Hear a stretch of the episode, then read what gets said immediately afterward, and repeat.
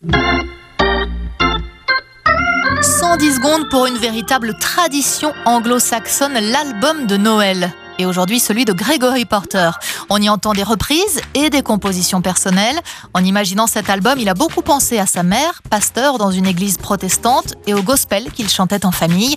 Chez les Porteurs, Noël a toujours eu une saveur particulière.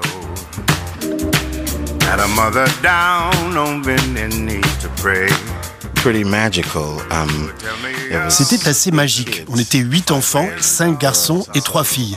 Alors à Noël, il y avait toujours un truc drôle ou surprenant qui se passait.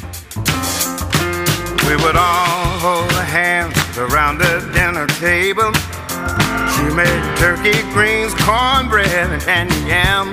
the title track, Christmas Witch, speaks of a moment Le titre qui donne son nom à l'album fait référence à ce moment où ma mère cuisinait plein de plats qu'on mettait dans la voiture et qu'on allait donner ensuite à des sans-abri. people.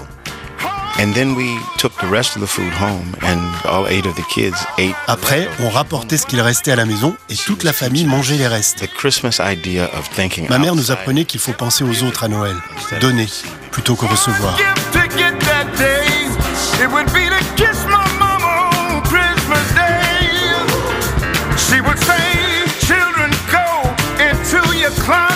On Christmas Day, I have to be at home, or I'll, get in big trouble. Le jour de Noël, il faut que je sois à la maison. Sinon, j'ai de gros problèmes. J'ai deux enfants. Ils ont 10 et 2 ans. Habituellement, à Noël, j'invite beaucoup de monde à la maison et je cuisine énormément. Des côtes rôties, des dindes, l'orange. du canard à l'orange. Et je fais toujours un saumon entier. Ça n'arrête jamais, en fait.